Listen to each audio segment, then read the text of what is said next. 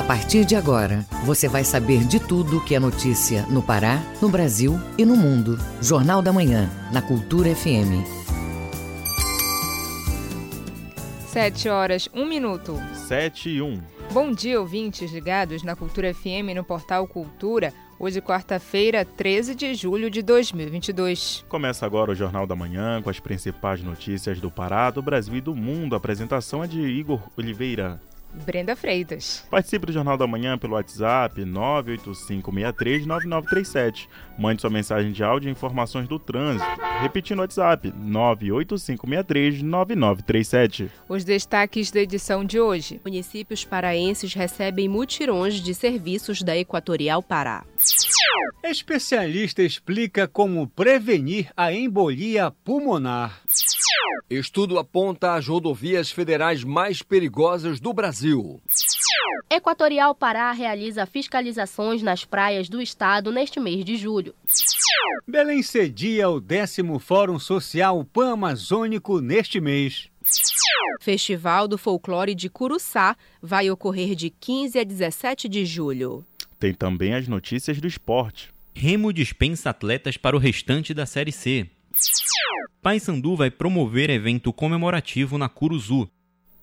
E ainda nesta edição, tosse persistente pode ser alerta para problemas de saúde. Ministro Paulo Guedes diz que é contra subsídios aos combustíveis, mas defende benefícios sociais. Lei de Diretrizes Orçamentárias de 2023 é aprovada pelo Congresso. Essas e outras notícias agora no Jornal da Manhã.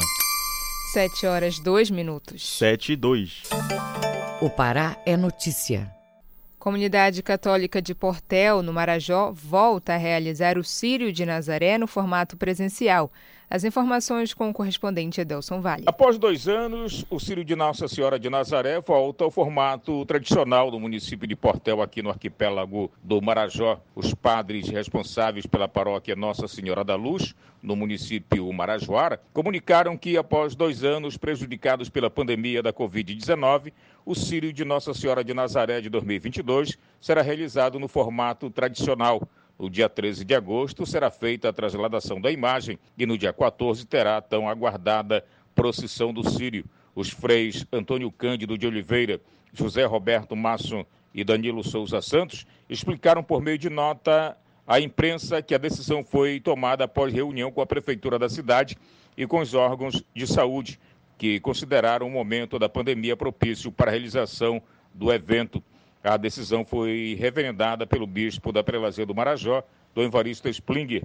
A festa do Círio de Nazaré, assim como em Belém, é uma das maiores manifestações da fé católica do município de Portel. Desde 2020, com a chegada da pandemia da Covid-19, o evento não era realizado no formato tradicional, com a procissão e a presença popular massiva.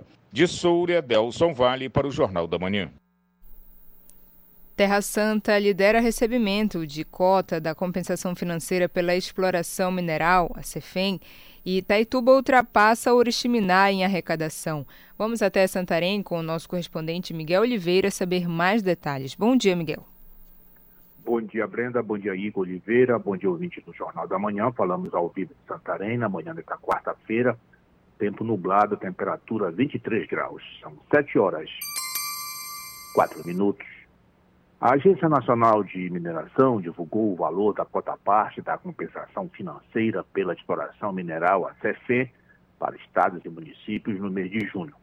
Aqui da região oeste do Pará, Terra Santa, Itaituba e Oriximiná estão entre as oito cidades com as maiores cifras de uma lista de 48 municípios paraenses contemplados com recursos oriundos da exploração de recursos minerais. No Pará, a cidade de Parauapeba desponta como a principal beneficiada com esses recursos. O município teve direito a mais de 114 milhões de reais. Em seguida, vem Canaã dos Carajás, que recebeu cerca de 93 milhões de reais. Terra Santa, aqui na região oeste, é a quarta maior cota, com pouco mais de 7 milhões de reais. O município de Itaituba teve direito a cerca de 5 milhões e 200 mil reais, ultrapassando Oriximiná, que sempre recebeu mais CFE. No mês passado, Oriximiná recebeu a metade do repasse a Itaituba. Oriximiná e Terra Santa, localizados na calha norte do rio Amazonas, se concentram uma das maiores minas de bauxita do país. Itaituba desponta como um dos maiores produtores de ouro. Prenda. Miguel, é, Jacareacanga vai ganhar unidade de saúde fluvial para atender comunidades indígenas, né? E ribeirinhas. Miguel, conta pra gente quais serviços serão ofertados. Olha, Igor, o município de Jacareacanga, no sudoeste do Pará, teve homologado pela Secretaria de Estado de Saúde Pública, a CESPA, o credenciamento de uma unidade básica de saúde fluvial com saúde bucal do município. A unidade de saúde, denominada Mundurucânia, vai levar assistência médica e multiprofissional às populações indígenas e ribeirinhas daquela região. A unidade fluvial contará com uma equipe formada por um microscopista, quatro técnicos de enfermagem, um enfermeiro e um farmacêutico. Olha, Igor, além disso, contará com quatro unidades de apoio e uma embarcação de pequeno porte exclusivo para deslocamento das equipes. Os atendimentos ocorrerão nas comunidades localizadas nos rios Tapajós, Cururu e Teles Pires. A unidade de saúde, além de garantir às populações de áreas distantes dos grandes centros de atendimento médico serviços básicos de saúde, em razão da vulnerabilidade das áreas endêmicas para malária, infestação de morcegos, doenças de chagas, entre outras doenças tropicais. Durante os atendimentos às comunidades serão feitas coletas de lâmina para realizar o diagnóstico da malária e leishmaniose e outras doenças parasitárias. Igor, também serão realizadas triagens de enfermagem, atendimentos no domicílio, procedimento de enfermagem, consulta de enfermagem, procedimentos e solicitações de exames complementares de Santarém, Miguel Oliveira, para o Jornal da Manhã. Muito obrigada, Miguel. Bom dia e bom trabalho. Sete horas, sete minutos. Sete e sete. Jornal da Manhã, na Cultura FM. O Pará é notícia. E nesse período de férias escolares, a Guarda Municipal de Belém intensificou a fiscalização nos bairros e logradouros públicos de Belém, além das praias nos distritos municipais, para evitar o uso de cerol e linha chilena nas, nas pipas. Detalhes com Marcos Aleixo. Neste mês de julho, na Grande Belém, já aconteceram dois acidentes com cerol de linha, um com ferimento superficial e outro fatal em crianças. Para combater novas ocorrências deste tipo, a Guarda Municipal de Belém iniciou uma fiscalização na intenção de evitar o uso de linhas chilenas, explica o inspetor-geral da Guarda Municipal, Joel Monteiro. A Guarda Municipal está trabalhando diariamente, de forma preventiva, no combate às linhas cortantes, que na verdade é um momento de lazer em que as pessoas aproveitam o verão, mas também traz consigo o perigo de essas linhas serem enceradas, portanto colocando em risco a vida das pessoas. Nesse sentido, a Guarda Municipal ela faz uma, uma fiscalização preventiva. Os agentes, durante o patrulhamento, orientam crianças e jovens sobre a Lei Municipal número 9.455 e a Lei Estadual número 9.597, que proíbe o uso de pipas com linhas enceradas. Também sobre o perigo do material cortante, que pode causar acidente até mortes, e quando é constatado que o material contém cerol ou é linha chilena, o material é recolhido pela GMB. Algumas ações já estão acontecendo na Praia Grande, em Outeiro, na Praia do Farol e o Mosqueiro, em Belém, no Portal da Amazônia. Já foram apreendidos dois carretéis de linhas chilenas. João Monteiro conta que as ações continuam nas praias e ilhas de Belém. Ela está acontecendo nos bairros, logradouros públicos e praias. Com relação à orientação que a Guarda Municipal dá para a população, é, muito embora esse, essa brincadeira de empinar pipa ela seja histórica e seja um momento de alegria, de diversão, mas diante dos muitos acidentes que têm ocorrido, nós orientamos para que essas pipas sejam empinadas com linha sem cerol e em áreas livres, Denúncias podem ser realizadas pelo telefone 153, e lembrando que a Lei Estadual 9597 de 2022 proíbe a posse, fabricação e comercialização de linhas cortantes com cerol. O descumprimento acarreta ao infrator, quando pessoa física, o pagamento de multa no valor de 50 reais. E o estabelecimento que for flagrado vendendo este tipo de linha, a multa é de 5 mil reais. Marcos Aleixo para o Jornal da Manhã.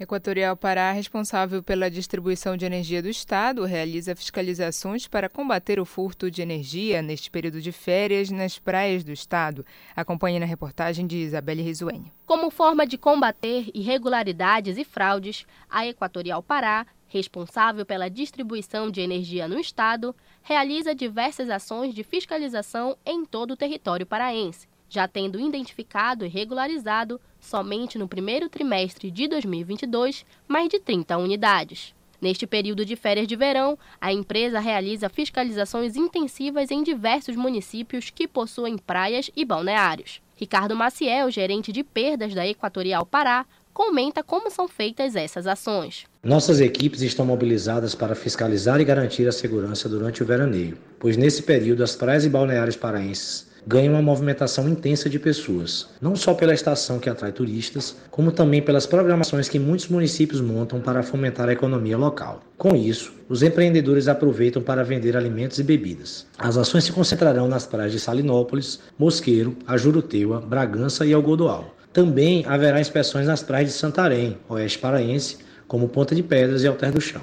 No sudeste do estado, estaremos em São João do Araguaia, Palestina do Pará, Conceição do Araguaia e Itupiranga. As expectativas para solicitações de ligações provisórias de energia são altas para este mês de julho. A empresa alerta que, para garantir a segurança do fornecimento e evitar acidentes com energia elétrica, é necessário informar o quantitativo de carga instalada no pedido da ligação provisória. O gerente de perdas da empresa, Ricardo Maciel, informa como fazer a solicitação deste serviço. Para solicitar a ligação provisória corretamente, o interessado deve comparecer a uma agência de atendimento presencial da distribuidora, portando documentos de identificação, informar o quantitativo de carga instalada, com a relação de todos os aparelhos elétricos e lâmpadas que serão instalados, assim como os dias que serão utilizados. Após realizar o cadastro, será emitida uma fatura para pagamento do serviço e consumo. Vale lembrar que esses pedidos devem ser feitos com antecedência mínima de cinco dias úteis, sendo o atendimento condicionado à disponibilidade de energia e potência. Segundo dados da Associação Brasileira de Conscientização para os Perigos da Eletricidade, no ano de 2021,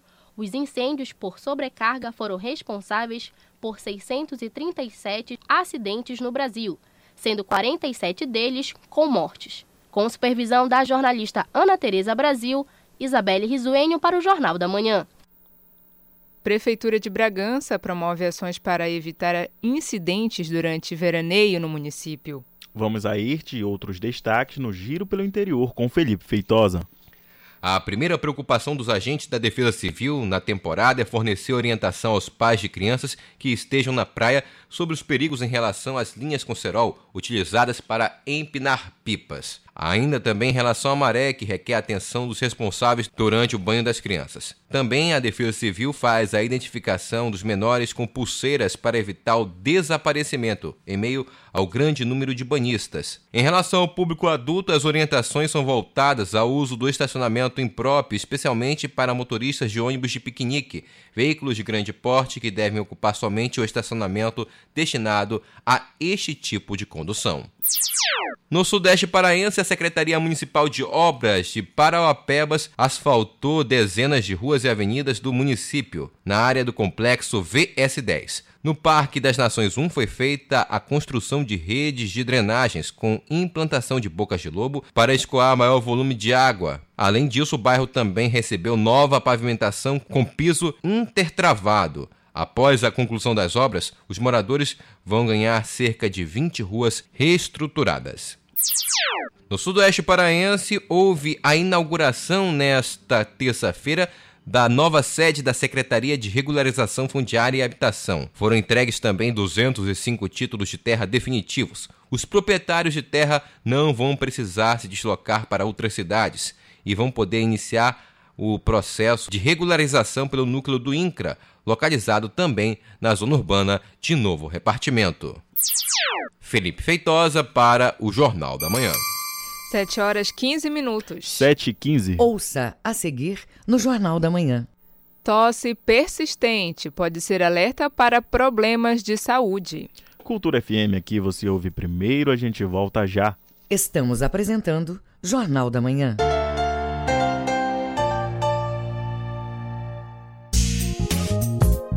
Usar máscaras, lavar as mãos e usar produtos com ação antiviral continuam sendo importantes mesmo depois da vacina. São hábitos que devem ser mantidos para evitar que as variantes do vírus entrem pela nossa porta. Proteja-se do coronavírus. Coronavírus. Cuidar da sua saúde é proteger a todos. Cultura, rede de comunicação. Faça parte da Rádio Cultura, seja nosso repórter. Grave seu áudio com informações da movimentação do trânsito e mande para o nosso WhatsApp 985639937. Voltamos a apresentar Jornal da Manhã. Previsão do tempo. De acordo com a Secretaria de Meio Ambiente e Sustentabilidade, em Belém, região metropolitana, tempo parcialmente nublado nublado pela parte da manhã. À tarde e à noite são esperadas chuvas rápidas. Em Marituba, mínima de 24, máxima de 33 graus. No Nordeste paraense, o tempo amanhece nublado e há possibilidade de chuvas leves em áreas isoladas do litoral. À tarde e à noite, há possibilidades significativas de precipitações. Em Marapanim, a mínima é de 23, máxima de 32 graus. E no arquipélago do Marajó, o predomínio é de céu nublado, com possibilidade de tempo instável com muitas nuvens e chuvas no decorrer do período. Em Soure, mínima de 25, máxima de 32 graus.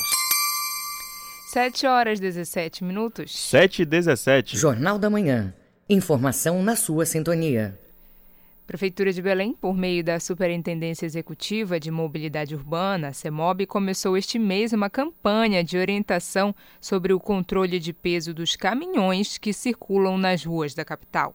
Saiba como funciona a ação na reportagem de Marcos Aleixo. O bairro da Cidade Velha foi escolhido para dar início à campanha em Belém. O objetivo é orientar os condutores sobre o controle de pesagem de caminhões no município. A ação é realizada pela Prefeitura de Belém por meio da Superintendência Executiva de Mobilidade Urbana. O supervisor de trânsito da CEMOB, Elia Jardim, explica como acontece a abordagem nessa primeira fase da operação. Nós estamos trabalhando principalmente agora, nesse primeiro momento, a área central da cidade é, a Cidade Velha, né, o bairro da Cidade Velha, por duas situações. Né? Primeiro que existe uma limitação de tonelagem lá, né, de veículos, e que é uma área preservada né, do patrimônio histórico do município. Então, num primeiro momento, nós estamos é, é, focando justamente nesta área da Cidade Velha. Nesse primeiro momento, nós iremos trabalhar a orientação ao condutor, justamente para ele ter ciência que a partir de um determinado momento nós já iremos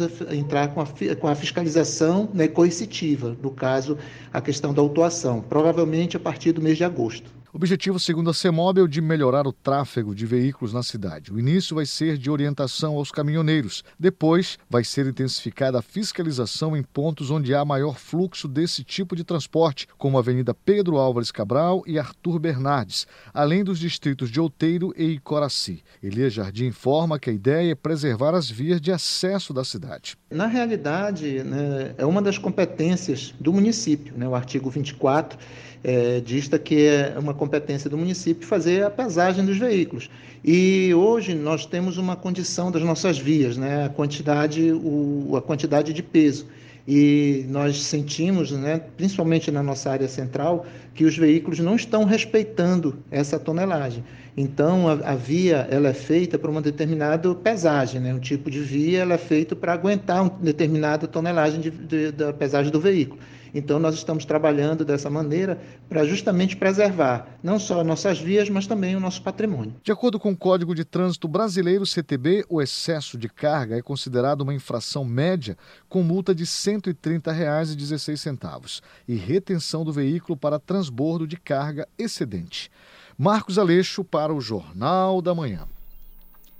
Estudo aponta as rodovias federais mais perigosas do Brasil. O estudo mostra que as rodovias sob gestão pública são quatro vezes mais perigosas que aquelas sob concessão. As informações com o repórter Isidoro Calixto. A pesquisa Plataforma de Infraestrutura em Logística de Transportes, análise quantitativa e especial dos acidentes de trânsito registrados em rodovias pela Polícia Rodoviária Federal de 2018 a 2021, feita pela Fundação Dom Cabral e divulgada agora, indica que entre as rodovias federais mais perigosas do Brasil, três cortam o estado do Pará: a BR-163, Santarém-Cuiabá está em sétimo lugar, com 2.089 acidentes. Em 12 lugar está a BR-230, a Transamazônica, com 1.246 acidentes. E na 14ª posição, a BR-316. Salim Junes chefe do Núcleo de Comunicação Social da PRF, fala dos números. São comportamentos que comprometem a segurança viária e causam graves acidentes com mortes em nossas rodovias. Além disso, serão desenvolvidas ações de educação para o trânsito e também serão implementados para conscientizar os motoristas sobre a importância de uma conduta responsável no trânsito para que a gente possa assim reduzir esses índices de acidente e morte em nossas rodovias. Em um ranking de 20 estradas federais quanto ao número de acidentes, a rodovia mais perigosa é a BR-101, com mais de 11 mil acidentes, seguida pela BR-116, com número de acidentes superior a 9 mil. A BR-040, com pelo menos 3.137 acidentes. BR-381, com 2.942 acidentes. BR-153, com 2.424 acidentes. O cenário indica que 80% dos desastres nas rodovias federais estão concentrados em 46% da extensão total das estradas. Salim Junes, chefe do Núcleo de Comunicação Social da PRF, comenta. É típico a elevação do fluxo de veículos nas rodovias federais do nosso estado durante o mês de julho, o que implica um aumento no risco de acidente. Orientamos também os usuários de rodovias que, mesmo em viagens curtas, a fazer uma revisão preventiva do veículo, o que inclui a checagem dos pneus, do sistema de iluminação, dos equipamentos obrigatórios, além de outros itens. O estudo aponta que as rodovias sob gestão pública são quatro vezes mais perigosas que aquelas sob concessão. Os especialistas garantem que a União precisa buscar novas fontes de financiamento para o setor e não ficar apenas na dependência do orçamento público.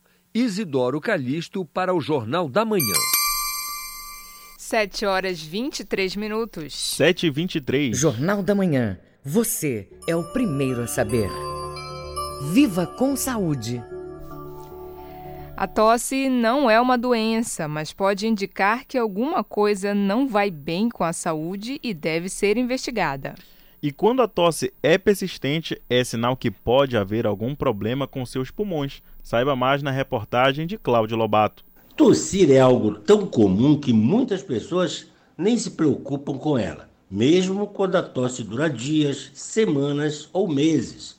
Apesar de não ser uma doença, a tosse indica que alguma coisa não está bem no seu corpo e que deve ser sempre investigada. A lista de problemas que apresentam a tosse como sintoma é extensa e vai desde um simples resfriado até uma tuberculose, pneumonia, reação a medicamentos de uso contínuo, como os de hipertensão, e problemas cardíacos, como revela o médico pneumologista Walter Neto.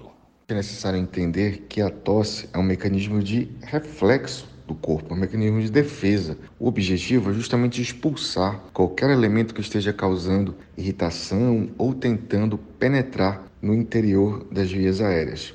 Quando a tosse é mais persistente, dura dias ou semanas, ela pode ser sinal de alguma doença que precisa ser identificada.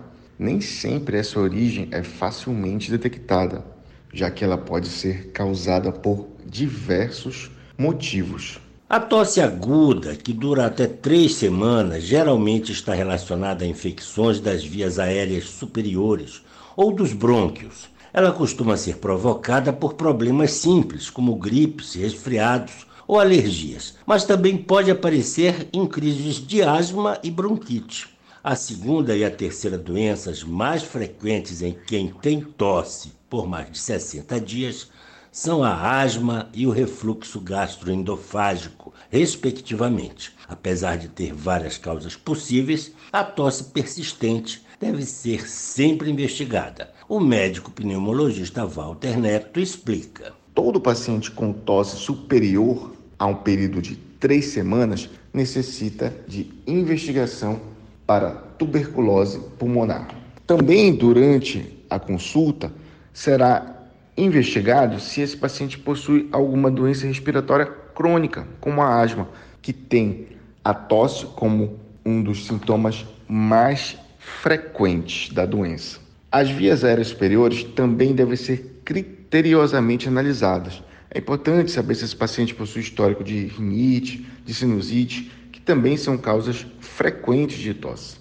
Apesar da falta de ar ser o principal incômodo de quem tem insuficiência cardíaca, também é comum pacientes com o problema tossirem devido ao acúmulo de líquido nos pulmões. Tuberculose e coqueluche são outras doenças que têm a tosse como um de seus sintomas.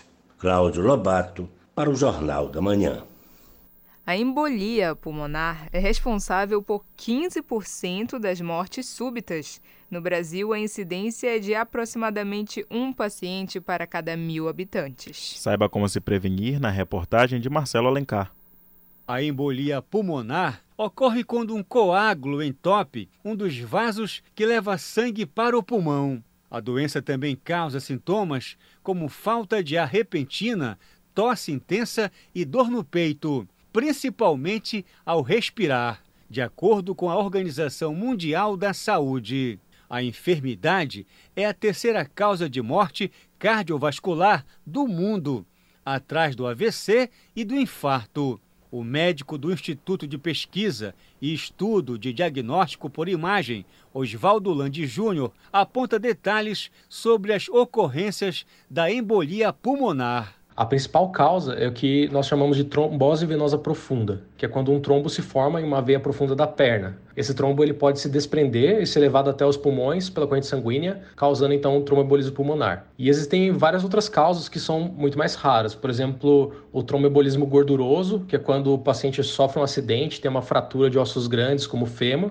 que aí a gordura do interior do osso pode também se desprender e chegar até os pulmões também pela circulação, ou até casos como, por exemplo, tumores ou infecções que também, de novo, chegam até os pulmões através da circulação sanguínea. Obesidade, uso de anticoncepcionais, cirurgias extensas e longo período de imobilidade são condições que podem provocar a embolia.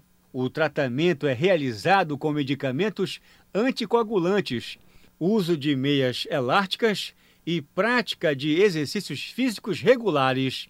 O sintoma geralmente inicia com uma trombose venosa profunda, como destaca o médico Oswaldo Landi Júnior. Os sintomas dessa trombose venosa profunda são o inchaço intenso de uma das pernas e sensibilidade local. E aí quando o trombo ele se desprende e vai até os pulmões, aí surgem outros sintomas, que aumento da frequência cardíaca, a falta de ar, dor torácica ao respirar e também tosse com sangue. Os médicos podem solicitar exames complementares como eletrocardiograma, exames de sangue e a tomografia de tórax para excluir doenças que possuem sintomas parecidos, além de confirmar o diagnóstico de embolia. O tratamento costuma ocorrer na emergência hospitalar ou unidades de internação Marcelo Alencar, para o Jornal da Manhã.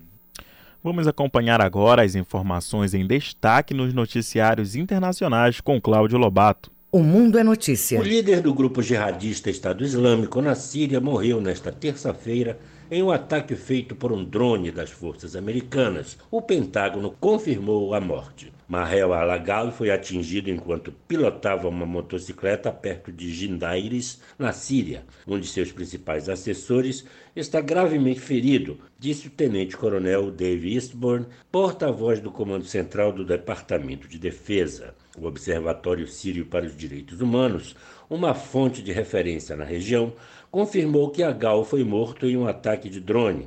A Força de Defesa Civil da Síria informou que uma pessoa morreu e outra ficou ferida em um ataque contra uma motocicleta nos arredores da cidade de Alepo, mas não identificou as vítimas. Sete pessoas morreram e quase 60 ficaram feridas após um bombardeio ucraniano na região de Kherson, atualmente ocupada pelo exército russo. A Ucrânia diz que atacou apenas alvos militares em Nova Kakovka. Nas redes sociais, Anton Gerashenko, conselheiro do ministro de Assuntos Internos da Ucrânia, comemorou o resultado da ofensiva. Ele disse que o exército ucraniano atingiu o depósito de munição que a Rússia tinha em Nova Kakovka.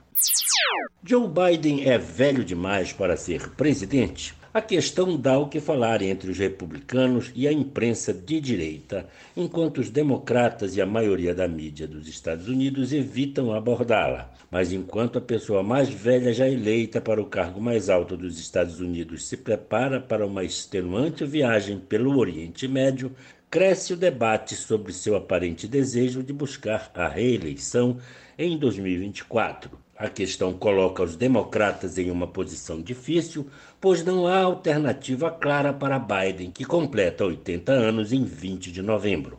Em suas próprias bancadas, o desencanto com Biden é grande.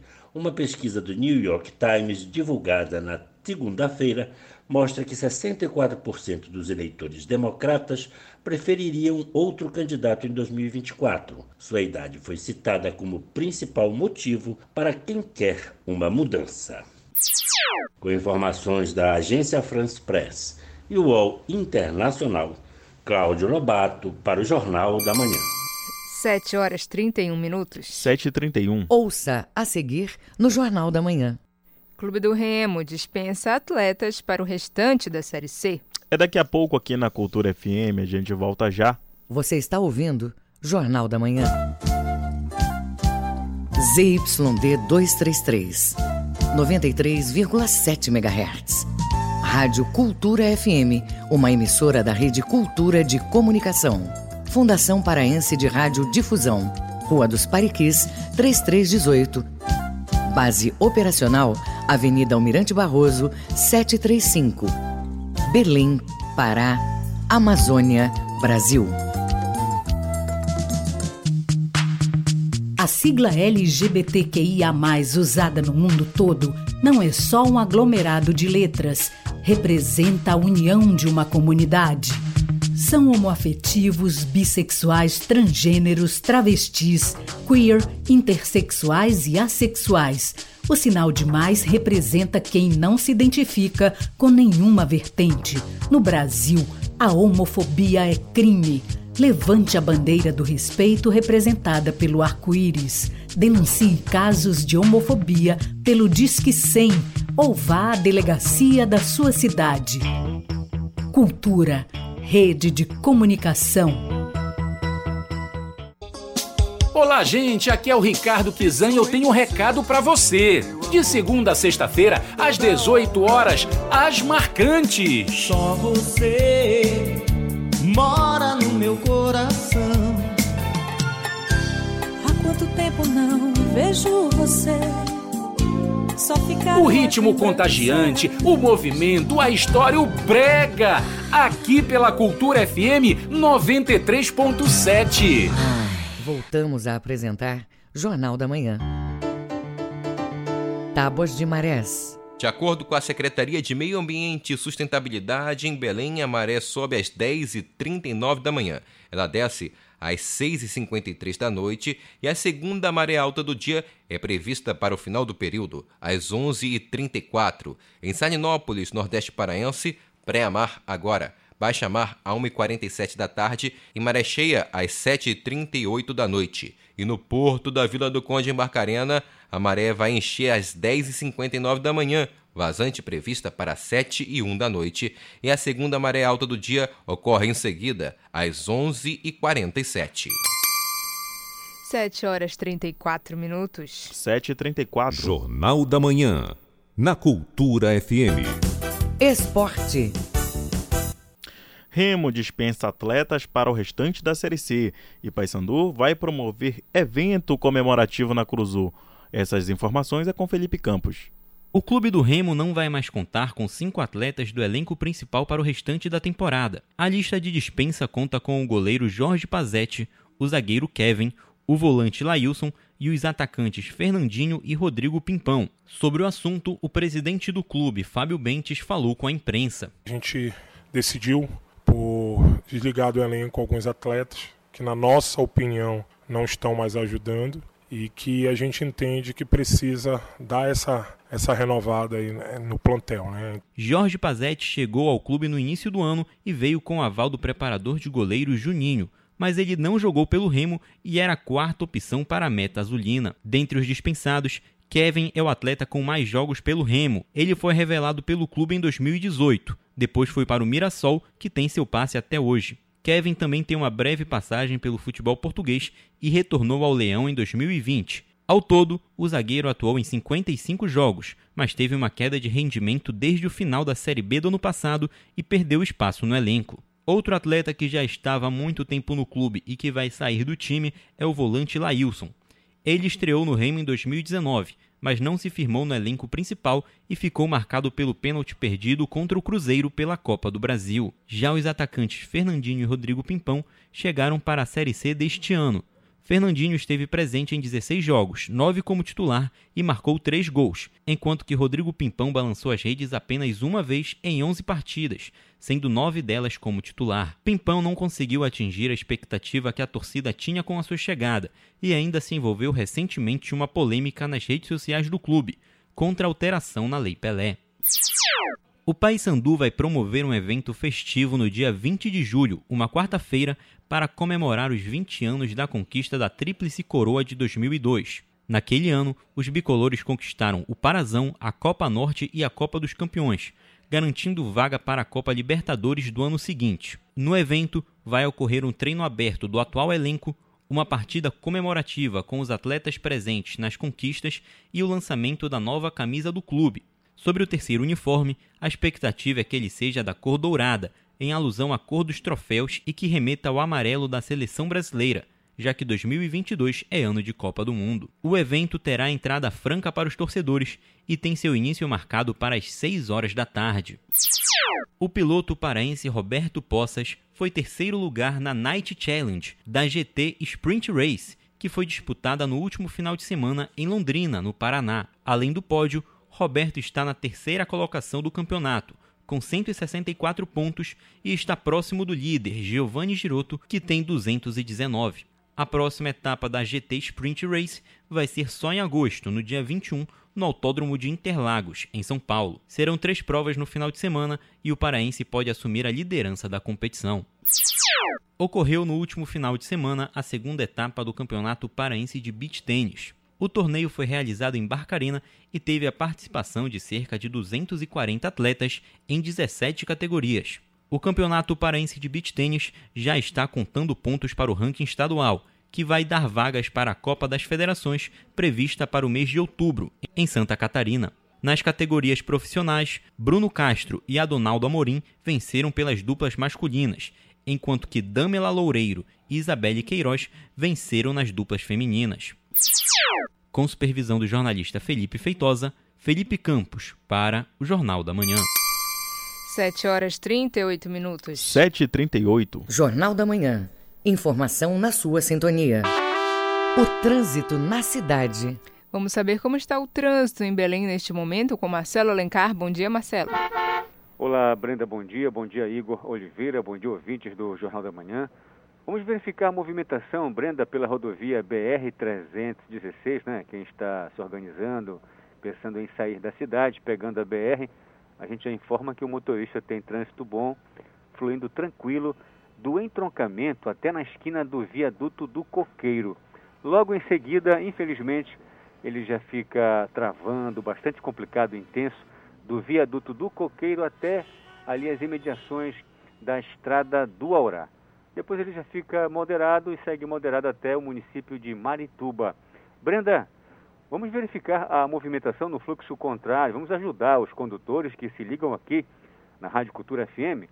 Quem sai de Marituba com destino ao centro da capital paraense vai encontrar trânsito bastante tranquilo até a estrada do Aurá. Logo em seguida, infelizmente, fica é difícil se locomover, dirigir, porque o trânsito fica intenso, travando, parado com velocidade média de 11 km por hora, ali da estrada do Aurá até na esquina do viaduto do Coqueiro. Depois ele já fica tranquilo e segue assim até na esquina do entroncamento. Marcelo Alencar, direto do Departamento de Rádio Jornalismo para o JM, volta no comando Brenda Freitas e Igor Oliveira. Muito obrigada, Marcelo. 7 horas 40 minutos. 7 e 40 Fique sabendo primeiro, Jornal da Manhã, aqui na Cultura FM. Estudo aponta que as fraudes digitais envolvendo pessoas de 18 a 24 anos foram as que mais cresceram em 2021. Embora tenha familiaridade com as novas ferramentas, a chamada geração Z está entre as principais vítimas desses golpes. Saiba mais na reportagem de Cláudio Lobato. As redes sociais têm sido o cenário ideal para cybercriminosos. Eles não precisam de muitos esforços para aplicar um golpe com todas as informações compartilhadas em redes sociais. Os principais golpes de que são vítimas esses jovens são o golpe de trabalho, com ofertas tentadoras, salários bons, cargos que não exigem esforço e trabalho de casa golpes de assinatura de streaming, golpes para aumento do número dos seguidores, redes sociais e aplicativos de relacionamentos. O compartilhamento de informações representa risco, como destaca o perito cibernético e físico Wanderson Castilho. Primeira pergunta: por que a geração Z cai em tanto golpes, já que eles nascem praticamente conectados? Exatamente por causa disso. O excesso de confiança e o uso diário consecutivo fica gravado na cabeça deles que aquela toda é a verdade, que todo conhecimento eles possuem. E aí este excesso de confiança e o uso diário faz com que a sua prudência e a segurança acabe abaixando e eles acabam se tornando uma das maiores vítimas, por mais assim incrível que pareça. Através desses atrativos, os criminosos podem usar seus dados para abrir contas bancárias ou usar suas identidades para falsificar documentos, cobrar taxas sobre falsos serviços e outras fraudes com prejuízos, inclusive financeiros. As formas de se proteger dessas fraudes é sempre desconfiar dos benefícios e facilidades, não clicar em links suspeitos evitar compartilhamentos com amigos, não pagar taxas e nem passar seus dados pessoais. Atualize constantemente as senhas e nada de senhas previsíveis. Além disso, evite utilizar redes públicas para acessar suas redes sociais, até mesmo de escolas. Opte sempre por sites seguros e conhecidos para compras pela internet. Ao comprar com perfis fakes, Além da perda financeira, o seu perfil pode ser suspenso, seu engajamento ser comprometido e sua conta pode simplesmente ser banida. Cláudio Lobato, para o Jornal da Manhã. Em julho, Belém vai sediar a décima edição do Fórum Social Panamazônico, FOSPA.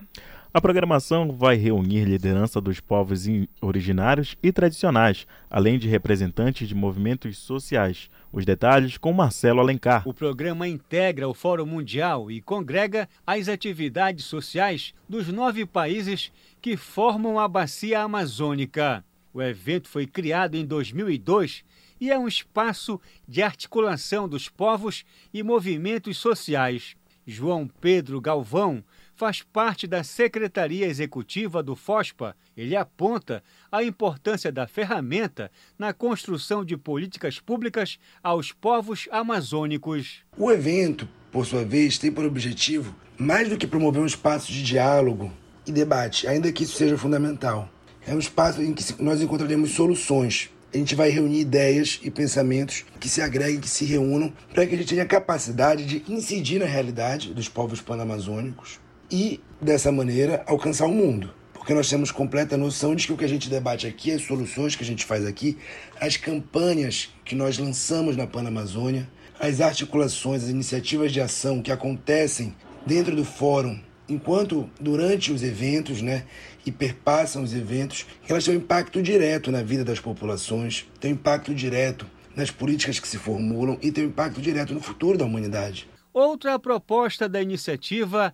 é agregar grupos que trabalham pelo meio ambiente e povos tradicionais, como explica João Pedro Galvão, membro da Secretaria Executiva do FOSPA. Grupos feministas que debatem direitos humanos, que lutam pelo direito da natureza e que compreendem que a sua ação, às vezes comunitária, local ou regional, a nível de estados ou de países da Panamazônia, tem uma incidência global e que são fundamentais. Durante a programação também vai ocorrer um ato em homenagem pelas pessoas que contribuíram para o desenvolvimento da Amazônia. além de um cortejo que vai sair no dia 28 de julho da Escadinha e vai seguir até a Praça Valdemar Henrique. Também deve ser lançada uma carta que vai constar a metodologia de trabalho das próximas campanhas que vão ser desenvolvidas pelo programa. O décimo Fórum Social Pan-Amazônico, FOSPA, ocorre na capital paraense de 28 a 31 de julho, no campus básico da UFPA. Marcelo Alencar, para o Jornal da Manhã. 7 horas 46 minutos. 7 e 46. Ouça a seguir no Jornal da Manhã. Lei de Diretrizes Orçamentárias de 2023 é aprovada no Congresso. Cultura FM, aqui você ouve primeiro, a gente volta já. Jornal da Manhã. Você é o primeiro a saber.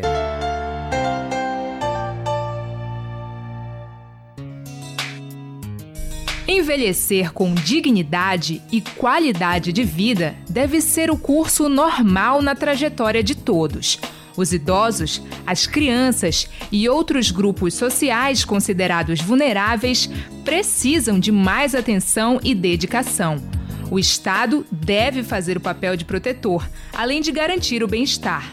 Mas a sociedade não pode esquecer de incluir, respeitar e tratar de forma adequada a pessoa idosa. Amparo, carinho e gratidão são fundamentais. Cuide e acolha os idosos. Cultura, rede de comunicação. Música, informação e interatividade. Conexão Cultura, de segunda a sexta, oito da manhã. Ouvinte da Cultura FM, eu sou Isidoro Calixto, eu apresento o Conexão Cultura. Notícias, atualidades, informações e música para você ficar conectado com o que acontece no Pará e no Brasil. Não perca de segunda a sexta-feira, das 8 às 10 da manhã. Conexão Cultura.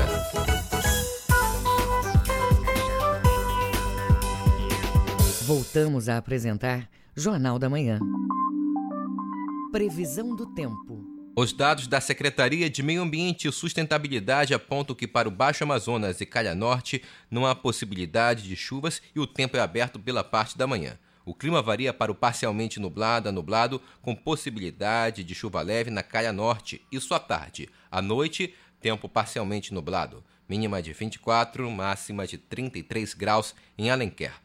No sudoeste paraense, há possibilidade de chuvas rápidas e isoladas entre Altamira e Trairão. Pela parte da manhã, à tarde e à noite, tempo parcialmente nublado. Em Itaituba, mínima de 22, máxima de 34 graus. E no sudeste do estado, tempo estável, com algumas nuvens no decorrer do período. É baixa as chances de chuva.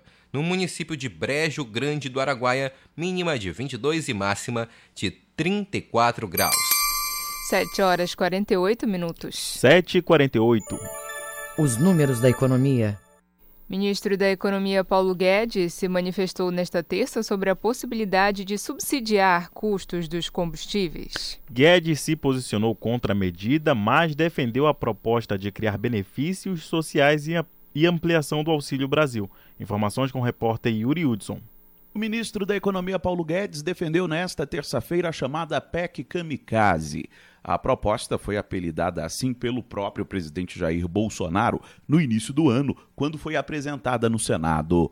Mas agora, depois de algumas modificações, o governo transformou a PEC Kamikaze em PEC dos benefícios ou das bondades, onde reajusta o valor do Auxílio Brasil e cria um voucher para caminhoneiros. Segundo Guedes, essa foi a melhor opção para o momento. A PEC atual de 40 bilhões é uma PEC das bondades. A PEC de 180, de 120, potencialmente chegando até 180 bi, era a PEC kamikaze. São subsídios à gasolina, o que é muito diferente de transferência de renda aos mais frágeis. O ministro foi ouvido na Comissão de Assuntos Econômicos do Senado. O tema combustíveis. Paulo Guedes adotou as falas de Bolsonaro e criticou a Petrobras. O ministro disse que o sistema de preços da petrolífera, da qual o governo é sócio majoritário, é perverso. Guedes ainda rechaçou a possibilidade de subsidiar preços dos combustíveis ou compensar estados pela redução dos impostos. Para o ministro, a opção de transferência de renda direta é a mais acertada. O que tem que ser feita é reduzir os impostos. E, finalmente, se fosse o caso, fazendo transferência de renda para os mais frágeis, que é o que nós estamos fazendo no momento. Ou seja, isso seria um erro dramático do ponto de vista de política econômica, seria socialmente regressivo, seria injusto com os mais frágeis, seria irresponsável. Guedes ainda elogiou a aprovação do PLP do Congresso, que na prática obrigou a redução do ICMS a um teto de 18% para combustíveis. Agência Rádio Web de Brasília, Yuri Hudson. Municípios paraenses recebem mutirões de serviços da Equatorial Pará. As ações vão ocorrer durante os meses de julho e agosto em 13 municípios. Acompanhe na reportagem de Tamires Nicolau. Os mutirões oferecem troca de geladeiras e lâmpadas, cursos profissionalizantes, cadastro na tarifa social e negociação de débitos. Durante as ações, vão ser substituídas 1.300 geladeiras. Para participar, basta apresentar o RG e CPF do titular da conta contrato e a última fatura de energia. A analista de sustentabilidade da Equatorial, Michele Miranda, fala mais sobre a iniciativa. 13 municípios do norte ao sul do Estado vão receber os meses de julho e agosto uma série de ações dentro da programação do Mutirão pelo Cliente Todo Dia. Os clientes poderão trocar geladeira e lâmpadas, se cadastrar na tarifa social, negociar débitos, participar de cursos profissionalizantes e ainda realizar inscrição no Talentos Pará. O projeto mais procurado nos mutirões é o EMA Geladeira Nova, que durante esse período substituirá 1.300 geladeiras das famílias que mais precisam. Serão 100 por município. Isso significa que essas famílias podem ter até 40% mais economia na sua conta de energia. Até o dia 14 de julho, os mutirões ocorrem em Marituba, Magalhães Barata e Nova Ipixuna. Em Marituba, a programação ocorre na Praça Matriz. A analista de sustentabilidade da Equatorial, Michele Miranda, destaca outros serviços oferecidos nas ações. Durante a programação, também vamos oferecer cursos profissionalizantes para gerar impacto positivo, emprego e renda dentro dos lugares onde estaremos. O mutirão pelo cliente todo dia passará pelos municípios de Marituba, Nova Ipixuna, Magalhães Barata, Apaitetuba, Altamira, Ananindeua, Belém, Cametá, Itaituba, Marabá, Parauapebas, Peixe-Boi e Santarém. E para ter acesso a qualquer um desses serviços, o cliente deverá apresentar RG e CPF do titular da conta contrato e a última conta de energia. Em Magalhães Barata, o mutirão ocorre no terminal rodoviário. Já em Nova Pichuna, na escola Nair Braz Lima. Tamires Nicolau, para o Jornal da Manhã. Congressistas aprovaram nesta terça-feira a chamada Lei de Diretrizes Orçamentárias, referente ao ano de 2023. Cerca de 19 bilhões de reais vão ser destinados somente para o chamado orçamento secreto, o salário mínimo do próximo ano também está definido, como informa o repórter Yuri Hudson. Política. O Congresso aprovou nesta terça-feira o texto base da Lei de Diretrizes Orçamentárias para 2023. A LDO é responsável por dar as bases para o orçamento do próximo ano.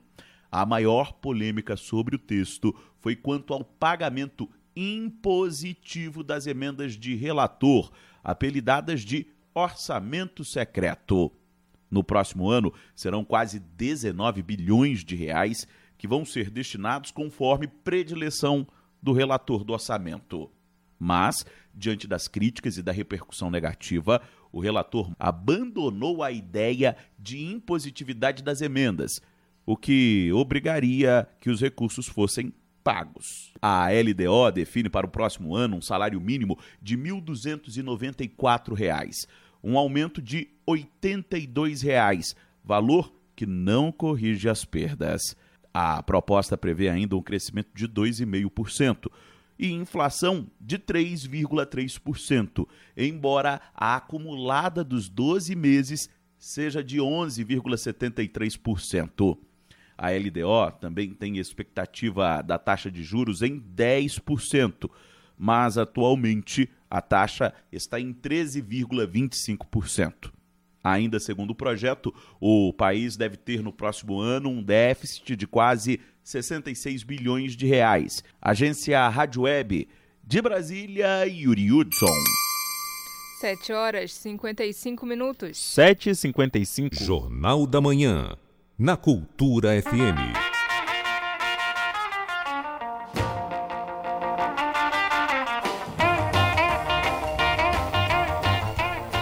Rock and roll é um gênero musical que até hoje gera muita controvérsia.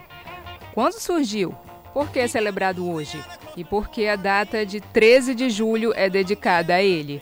O repórter Cláudio Lobato é quem conta pra gente. Chuck Berry, Charlie Brown, Elvis Presley. Quem é afinal o pai do rock and roll? Muitas pedras já rolaram e a polêmica parece não ter fim. Uma condição que traduz a própria essência contestadora do gênero. O historiador Márcio Neco tem uma teoria. O rock and roll é um estilo musical que se nasceu nos Estados Unidos e vai se propagar pelo mundo inteiro.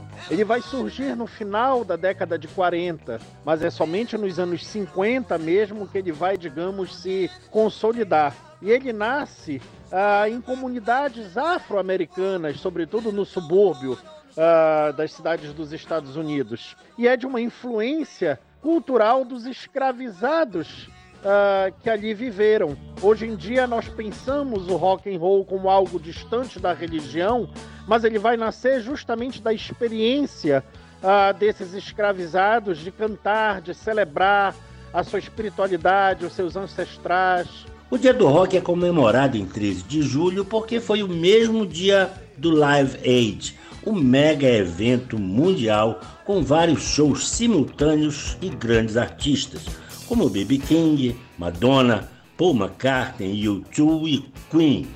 A apresentação foi realizada em 1985 e, apesar de ter sido um evento internacional, a data só é comemorada no Brasil, segundo o historiador Márcio Neco. Na verdade, é conhecido como Dia Internacional, mas ele é celebrado somente no Brasil uh, através de um evento que vai acontecer em 1985, um evento ali para angariar fundos, né, sobretudo para as pessoas que estão vivendo ali um contexto de pobreza, de pobreza na Etiópia, uh, o Live Aid.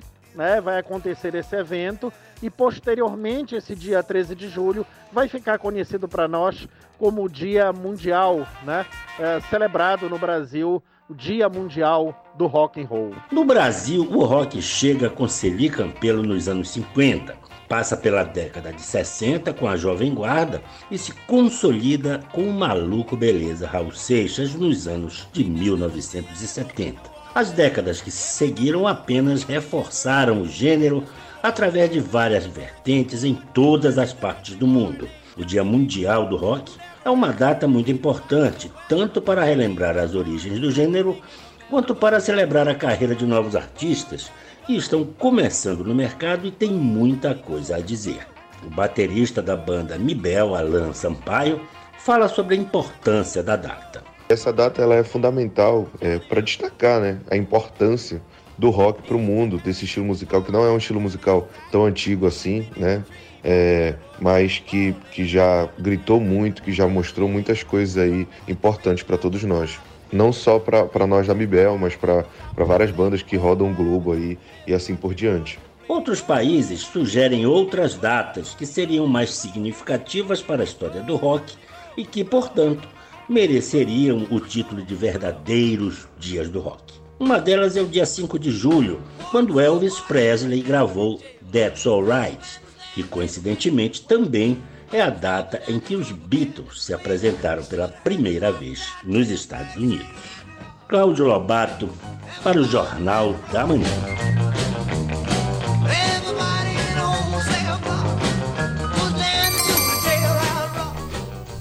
Sete horas e 59 minutos, agora oito horas. 8 horas. Termina aqui o Jornal da Manhã desta quarta-feira, 13 de julho, na apresentação de Brenda Freitas. E Igor Oliveira. Outras notícias você confere a qualquer momento na nossa programação.